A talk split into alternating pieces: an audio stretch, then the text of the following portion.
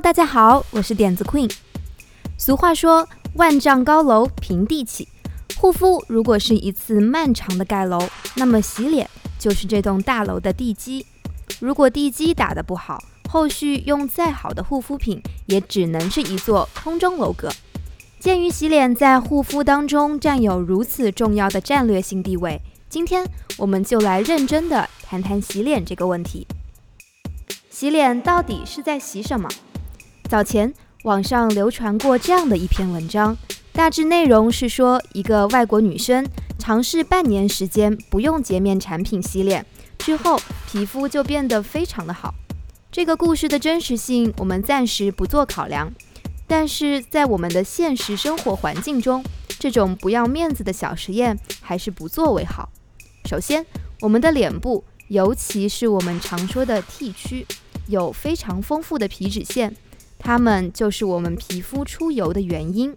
正常分泌的皮脂是皮肤天然的保湿屏障，但如果皮脂分泌过多，比如 T 区，就容易堵塞毛孔，久而久之就会形成角栓、黑头。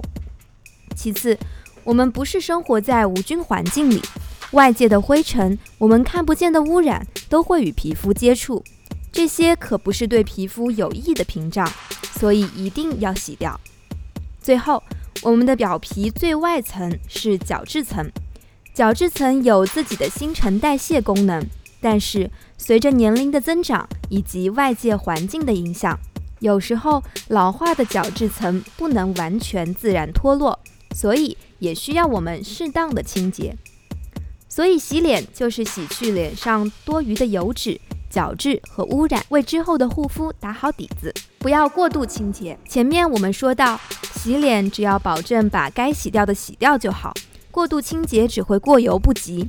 天生皮肤就是干性或者敏感的小伙伴，更是要注意这点，不要频繁的使用清洁力很强的洁面产品。青春期的时候，大家脸上普遍油脂分泌比较旺盛，仗着年轻，什么深度清洁、强力控油的产品都往脸上用。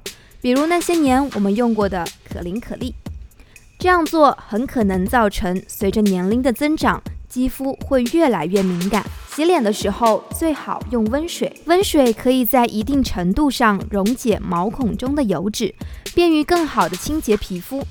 我们说的温水是与人体体温相近的三十六度左右，不要太冷或者太热。很多人喜欢用冷热水交替洗脸。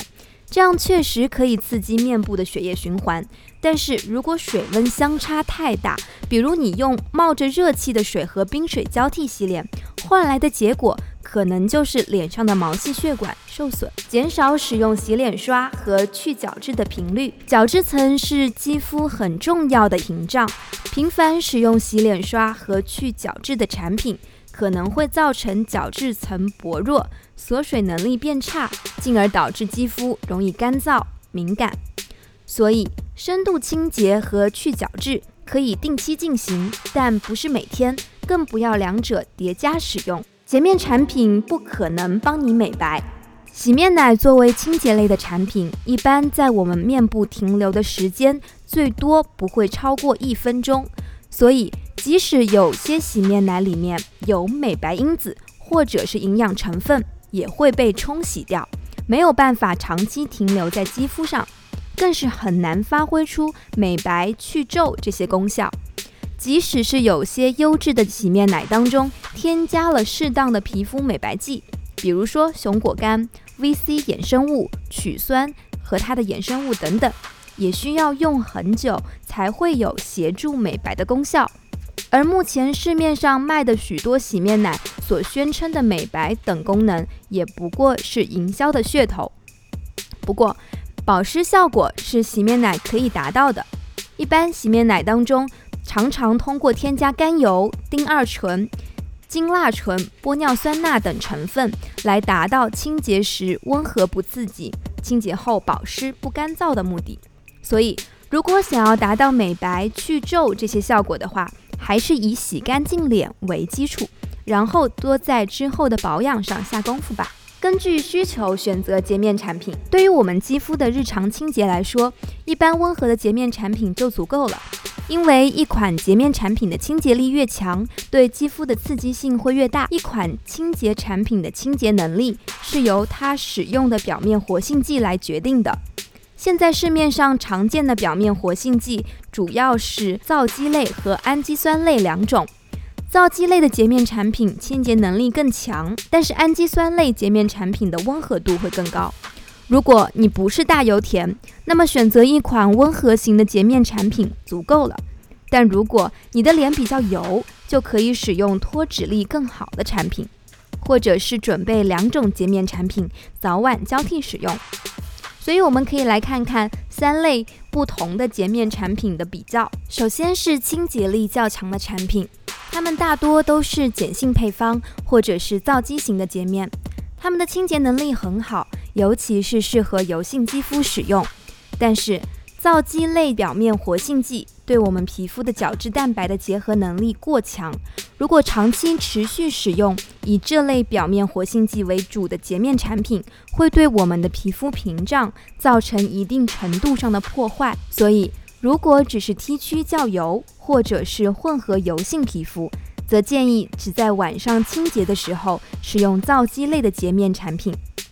第二类就是比较温和的洁面产品，它们大多都是弱酸性的配方，并且采用氨基酸类或者皂基加上氨基酸类的表面活性剂，泡沫也相对较少，比较适合干性肌肤和敏感肌使用。第三类就是毁誉参半的洁面皂了。洁面皂顾名思义，一定是皂基类的洁面产品，并且一般是碱性配方，清洁力很好。有的洁面皂里面加入了精油成分，滋润的效果会更好，但它超强的去脂能力还是不适合干性肌肤和敏感肌使用的。即便是混合肌和油性肌肤，也不建议每天使用。好了，今天的节目就到这里，相应的产品推荐会放在点趴网站上，欢迎小伙伴们及时去查看。下期我们接着聊吧。生活中遇到的任何问题。或对问题有任何神奇的解决方案，都可以提交到点趴网上，关注 idea 趴微信订阅号，让创意重新定义生活的可能。idea 趴。